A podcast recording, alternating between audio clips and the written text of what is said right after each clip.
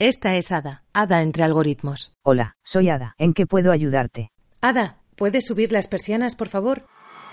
Y dime el tiempo que hace. Hay 8 grados con cielo nuboso. Ada es el asistente de voz que hemos ideado para la mitad del mundo.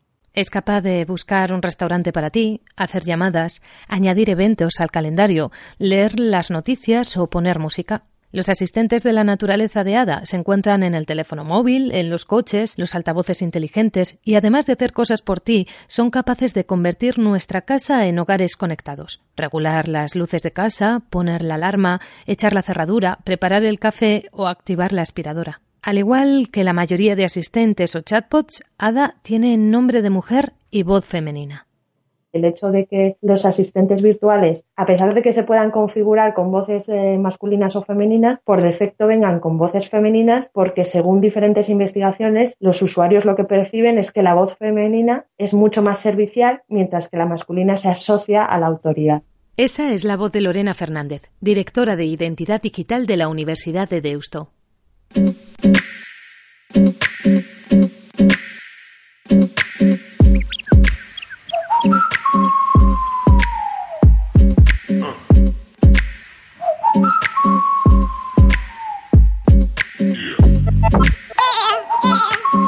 Campaña Voces en Igualdad, desarrollada por la Agencia Tango, la Confederación Nacional de Mujeres en Igualdad y la Asociación de Hombres por la Igualdad de Género, nos tira de las orejas.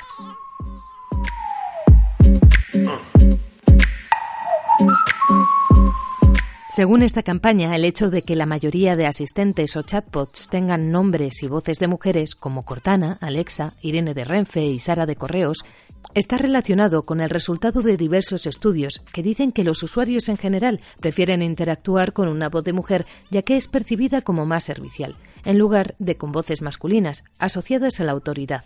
De ser así, según esta campaña, perpetuamos la idea de que los hombres mandan y las mujeres obedecen. Correos ha anunciado que va a desarrollar otra opción de asistente con voz masculina. Se llamará Alberto. Ada apunta en el calendario que el 10 de diciembre he quedado con Cristina Aranda, directora de Mujeres Tech. 10 de diciembre aniversario de Ada Lovelace, nacida en 1815, matemática, escritora y autora de lo que se considera el primer algoritmo de la historia. Ada es una asistente de voz inusual y se empeña en visibilizar la voz de las mujeres. Ada Lovelace fue la primera persona programadora de la historia. Tras conocer la máquina analítica del científico inventor Charles Babbage, Lovelace desarrolló el primer algoritmo. En su honor, hemos puesto su nombre a nuestra particular asistente de voz, Ada. Hola, soy Ada. ¿En qué puedo ayudarte? Ada, ¿qué es un algoritmo? Algoritmo. Conjunto ordenado de operaciones sistemáticas que permite hacer un cálculo y hallar la solución de un tipo de problemas.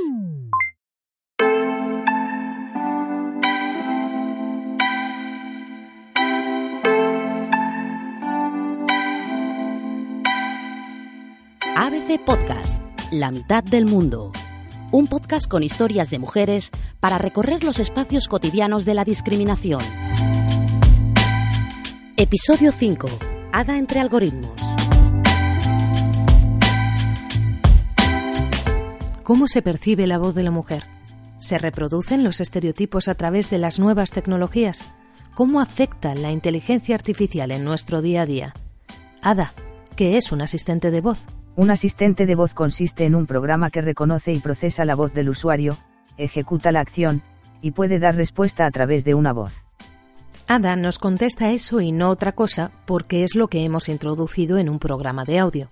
Un programa de edición que de nuevo tiene una voz de mujer configurada por defecto la mayoría de los desarrolladores, tanto de plataformas como de asistentes virtuales, han elegido voces femeninas. Aparte de la influencia de la percepción de que las mujeres somos más resolutivas, más serviciales, viene también influenciado por la imagen que se ha dado en el cine de estas inteligencias artificiales. Por ejemplo, como inteligencias masculinas tenemos a HAL de 2001 Una Odisea en el espacio y a Terminator, que son personajes que quieren destruir y acabar con el ser humano y en el lado femenino tenemos a Her, que bueno, su misión es hacer feliz a, su usuario, o Rachel, que es una, inteligencia artificial muy empática. Creo que sí ha sido así. Alexa tiene voz femenina y Google Assistant, por suerte, aunque empezó con una voz femenina, por fin viene además con voces masculinas que podemos aplicar a nuestras aplicaciones.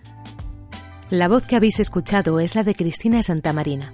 Detrás de ese timbre se encuentra la cofundadora de la agencia de Neon Project, experta en crear flujos conversacionales, es decir, en determinar qué tienen que responder los asistentes ante las posibles preguntas que les hagamos. Ada, ¿qué es la inteligencia artificial?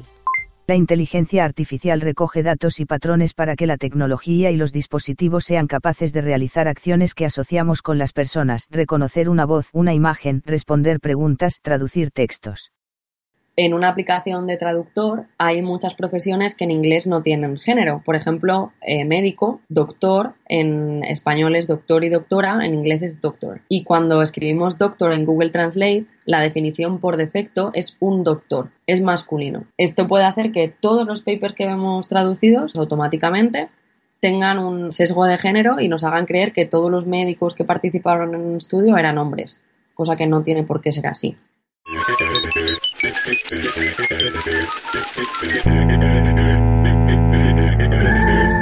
El nombre o la voz son solo la carcasa. Conviene no reproducir estereotipos en los asistentes de voz y tampoco en la inteligencia artificial, que está presente en muchos más aspectos. Otro caso bastante interesante es uno que hicieron en la Universidad de Virginia con imágenes. Como en el set de imágenes había muchas fotografías de mujeres en la cocina, cuando había una fotografía de personas en una cocina, el algoritmo asumía que era una mujer. La inteligencia artificial ya está influyendo en cuestiones como en negociaciones con entidades bancarias, aseguradoras o el acceso a ofertas de trabajo. De hecho, Amazon, al desarrollar una aplicación de selección de personal, se dio cuenta de que solo seleccionaba currículums de hombres el recruiting, la contratación de personal. Amazon tuvo un problema porque analizaron los currículums de la gente a la que habían contratado anteriormente, los cruzaron con su desempeño en sus funciones y esto bueno, acabó en un algoritmo que querían utilizar para filtrar los demás currículums. ¿Qué ocurre? Que la inteligencia artificial es usar datos del pasado para automatizar el futuro. Si las personas que contrataron a las personas que están actualmente trabajando en Amazon tenían un sesgo de género y contrataron sobre todo hombres que habían estudiado en determinadas escuelas universitarias, este algoritmo va a dar un peso más grande a currículums que vengan de hombres que hayan estudiado en estas escuelas bueno, cada sistema es un mundo, ¿no? Pero eh, la inmensa mayoría lo que hace es eso, trabajar sobre un montón de datos y generar reglas. Eh, por ejemplo, hay un caso muy concreto también vinculado a los sesgos, que es que Google lo que decidió en su día es crear una gran base de datos de palabras relacionadas para que otros sistemas de inteligencia artificial pudieran aprender de, de esos vectores, ¿no? Entonces cogió y analizó toda una base enorme de noticias de Google News y hacía asociación de palabras, de manera que decía hombre es a rey lo que mujer es a reina o hombre es a hermano lo que mujer es a hermana. O sea, hacía correlaciones y los metía en vectores para que otros sistemas aprendieran. ¿Qué sucede también en esto? Que salían cosas del tipo hombre es a programador lo que mujer es a ama de casa. La voz que acabáis de escuchar es de Lorena Fernández. Detrás de ese tono se encuentra la directora de Identidad Digital de la Universidad de Deusto. Ella ha estudiado la influencia de estos estereotipos en la inteligencia artificial. Sí, eh, un caso que, mm, que, se ha corregido ya eh, sucedía con Google Suggest. Google Suggest es eh, cuando estamos en la caja de búsqueda de Google e introducimos una palabra, lo que Google nos sugiere son otras palabras vinculadas o relacionadas que el resto de personas en ese preciso momento están buscando. Eh, cuando tú introduces, por ejemplo, eh, una mujer tiene que estar, pues te, da eh, auténticas barbaridades. Ada, ¿qué ponía antes en Google cuando tecleabas las mujeres deben estar? La mujer debe estar sujeta al marido. La mujer debe estar en casa, estar sumisa al hombre, en silencio. Y si no encuentra luego encima resultados suficientes para tu búsqueda, lo que te hace es sugerencias. Con lo cual, eh, lo que sucedía es que tú buscabas eh, grandes divulgadoras y Google te decía, usted quiso decir grandes divulgadores, ¿no? Porque no encontrabas los resultados suficientes. Yo esto de manera jocosa, además, suelo decir que, que Google me hacía un machine explaining, ¿no? Pues eso, que la propia máquina me decía, usted quiso decir grandes divulgadores. Mansplaining es una palabra compuesta por las palabras man, hombre, y explaining, explicar, y hace referencia a cuando un hombre explica algo a una mujer porque da por hecho que no lo sabe. Haga entre algoritmos. Lorena es ingeniera informática. De pequeña desmontaba y montaba todos los cacharros que tenía alrededor. Siempre le sobraban piezas. A ella, de la programación, le conquistó la idea de que detrás de las máquinas predecibles estuvieran las personas impredecibles. Fernández señala que una de las soluciones para acabar con los estereotipos en la inteligencia artificial se logra con equipos de trabajo diversos. Para evitar que se reproduzcan los sesgos y estereotipos, que además, bueno, nos hemos centrado en los machistas, pero claro, están también vinculados a raza, etnia, cultura, religión, la clave en esto es que los equipos eh, que están diseñando y pensando esa tecnología sean diversos y multidisciplinares, porque el problema sucede que si solo lo miras desde un ángulo, puede que no veas problemas adicionales que puedan aparecer. Yo siempre pongo el mismo ejemplo. Una tecnología básica que utilizamos a diario que es el cinturón de seguridad. El primer dummy que se eh, desarrolló para estudiar las consecuencias de un accidente de coche fue creado en 1949, pensado obviamente y exclusivamente por hombres. Hasta 1996 no apareció el primer dummy embarazado, con lo cual porque a nadie se le ocurrió que una mujer podía estar detrás de un volante conduciendo embarazada, ¿no?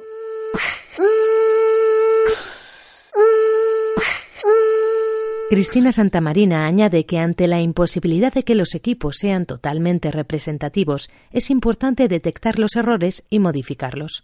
Ningún equipo puede tener toda la riqueza de perfiles que hay en el mundo. Entonces hay que hacer trabajo iterativo, ver cuando alguien hace una pregunta y no consigue ser respondida, cuando alguien ante una respuesta dice esa no es la respuesta que busco, cuando en el caso de los juguetes das eh, una recomendación que está muy inclinada hacia el lado femenino, por ejemplo, solamente Barbies, y alguien dice a la niña le gusta jugar a las construcciones. Este tipo de feedback es el que luego se incorpora y se diseña. No nos olvidemos de que es un proceso humano y manual al otro lado. Ada, ¿tengo alguna cita en el calendario de hoy? Cristina Aranda, cafetería, 19 horas. Lo primero, que las personas responsables de gestión y creación de equipos quieran tener equipos diversos, porque lo entiendas. Eso lo primero. Y luego la gente que está dentro de los equipos tiene que tener una conciencia. La gente que desarrolla inteligencia artificial tiene que ser buena, como decía Machado, en el buen sentido de la palabra. Pensar en el impacto social positivo. De ahí que luego existan expertas y expertos en inteligencia artificial que reclamen un pacto mundial o un pacto europeo de buenas praxis de la inteligencia artificial porque esto es como todo, la inteligencia artificial ya nos rodea. Quien tenga un, smartphone está utilizando un montón de productos o soluciones digitales que tienen inteligencia artificial. Esa es la voz de Cristina Aranda. Detrás de esa voz, con un ritmo pausado, se encuentra la directora de Marketing de Intelligence, empresa de desarrollo de software y tecnologías, y la directora de Women in Tech, una comunidad que trata de impulsar una mayor presencia de las mujeres en el sector tecnológico dado que somos menos de un 20% de mujeres en el sector digital, apenas un 15% de programadoras o desarrolladoras y un 11% de especialistas en ciberseguridad.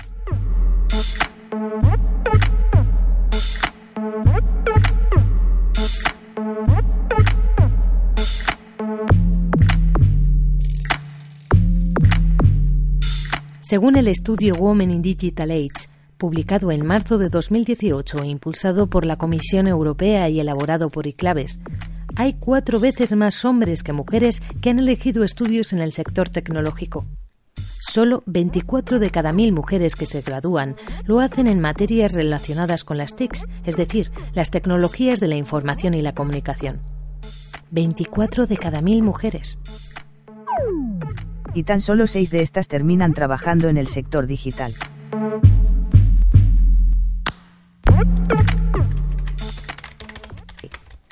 Como solución, desde la institución europea apuntan a promover iniciativas relacionadas con la educación, eliminar estereotipos y fomentar la promoción profesional. Cristina Aranda pertenece a la Mesa de Género de la Secretaría de Estado de Avance Digital del Ministerio de Economía y Empresa. En estos momentos trabajan en la creación de un informe sobre la presencia de la mujer en el sector digital en España. Es importante, según Aranda, visibilizar el papel que muchas mujeres han realizado en el sector de la STEM, es decir, la ciencia, tecnología, ingeniería y matemáticas, y que las nuevas generaciones dejen de creer que se trata de un sector masculino. Eh, solamente aparecen un 8% de mujeres en los libros de texto, en todas las áreas de conocimiento, con lo cual si tú preguntas que te mencionen mujeres inventoras, no sabrían darte nombres. En cambio, pues ahí está Margaret Hamilton, que fue la mujer que desarrolló el software con el que el hombre llegó a la luna, Heidi Lamar, la mujer que desarrolló el wifi, Ada Lovelace, que hoy es su día, la mujer que creó el algoritmo, aquel lenguaje con el que podemos hablar con las máquinas y las máquinas pueden generar eh, programas, y nuestra gran Ángela Ruiz, que fue la que patentó el ebook o ya mujeres mm, actuales como Alicia Sin, que es top de Internet de las Cosas. Entonces, hay un montón de, de, mujeres que por cuestiones culturales no se les visibiliza y uno de nuestros papeles es visibilizarlas para que sirvan de inspiración y de motor a que las niñas, si ellas pueden, pues yo también puedo. Cristina Aranda era muy curiosa de pequeña y recuerda conseguir arreglar una radio. Dice Cristina que el reconocimiento a los referentes femeninos es fundamental para acabar con los estereotipos. Como bien te decía, no hay chicas en, en los libros de texto, con lo cual muchos de estos hombres que trabajan en el sector tecnológico a las mujeres no se les da ese, esa autoridad o esa potestad de tener todo ese conocimiento. Recuerdo la cita de Mary Bird en su libro Mujeres y Poder, que los hombres escuchan a los hombres, que la estructura social es netamente masculina y desde pequeñitas eh, pues las mujeres en las reuniones pues somos interrumpidas más veces que los hombres o se explica lo que nosotras hemos dicho supuestamente no nos expresamos bien muchas ah, compañeras mías directoras de proyecto pues que no se les mira durante las reuniones porque se considera que ellas no van a ser las directoras del proyecto no son las CEOs o no son las directivas de ese proyecto. A eso vamos pero esto viene desde la infancia. La mujer no se le considera una líder su voz no está tan bien considerada como la voz de, de los hombres. Por eso es muy importante contar con, con la colaboración de hombres feministas que consideren y que crean en la igualdad de oportunidades. La falta de autoridad en la voz de la mujer tiene efectos como el síndrome del impostor, un término acuñado por dos psicólogas clínicas, Pauline Clance y Susanna Imes, en 1978, para referirse a un fenómeno que identificaron al realizar un estudio en la universidad en la que trabajaban. Las mujeres que participaron en la investigación no se sentían responsables de sus logros, los cuales asociaban a agentes externos como suerte, timing, encanto o mucho esfuerzo, en lugar de vincular su éxito con su inteligencia. Así como los hombres atribuyen los méritos a sus propios logros, todas esas mujeres empiezan a atribuir los logros a agentes externos gracias a mi familia, gracias a mi director, directora de tesis, gracias ¿Qué es lo que nos pasa? ¿Por qué? Porque nosotras desde pequeñitas eh, tenemos esos estímulos. ¿Cuántas veces nos habrán dicho eh, al asumir un puesto de responsabilidad, pero tú vas a ser capaz? Entonces, todos estos estímulos que hemos recibido las mujeres, eh, que los hombres no lo suelen recibir por educación, porque ellos son más líderes, pueden ser más osados, más aventureros, más valientes, todos esos atributos, a la mujer, ¿no? A la mujer es desde las causantes externas.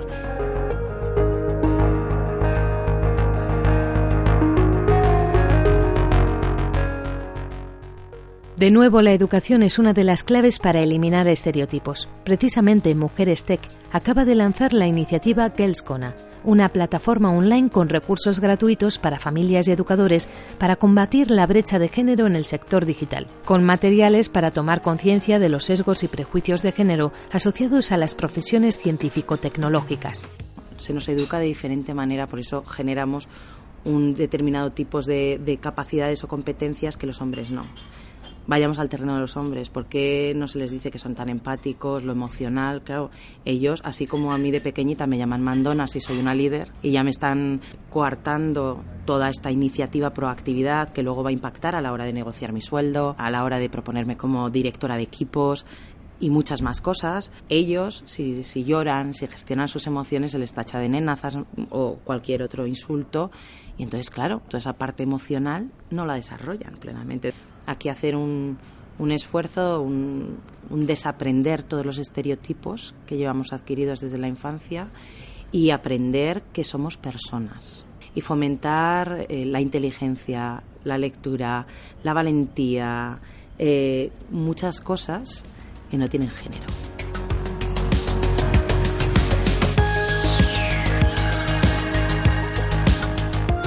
También el proyecto Inspire STEAM de la Universidad de Deusto trabaja en fomentar la vocación científico-tecnológica entre las estudiantes de primaria. Lorena Fernández es mentora de este proyecto. Si fuera solo un único problema, le pondríamos un parche y sería suficiente. El principal, claramente, es el de la confianza. Hay un, estudio publicado en Science que es durísimo en el que dice que las niñas con seis años ya consideran que son menos brillantes que los niños. Trabajar la confianza es un elemento clave porque estamos continuamente diciendo que si ellas son buenas y, obtienen buenas calificaciones es porque son trabajadoras, pero quizá no les afianzamos tanto a la parte de que son listas o que son brillantes, ¿no?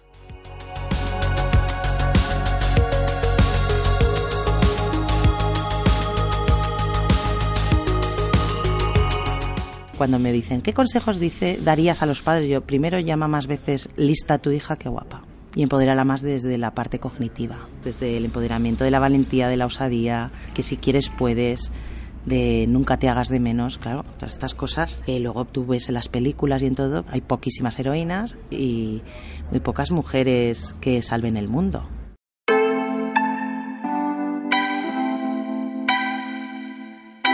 Hace unos 160 años, Ada Lovelace tuvo una educación inusual, sobre todo para ser niña, en la cual las ciencias eran fundamentales. Ada Lovelace, rompiendo estereotipos. Detrás de esta voz hay un pequeño homenaje a una mujer brillante.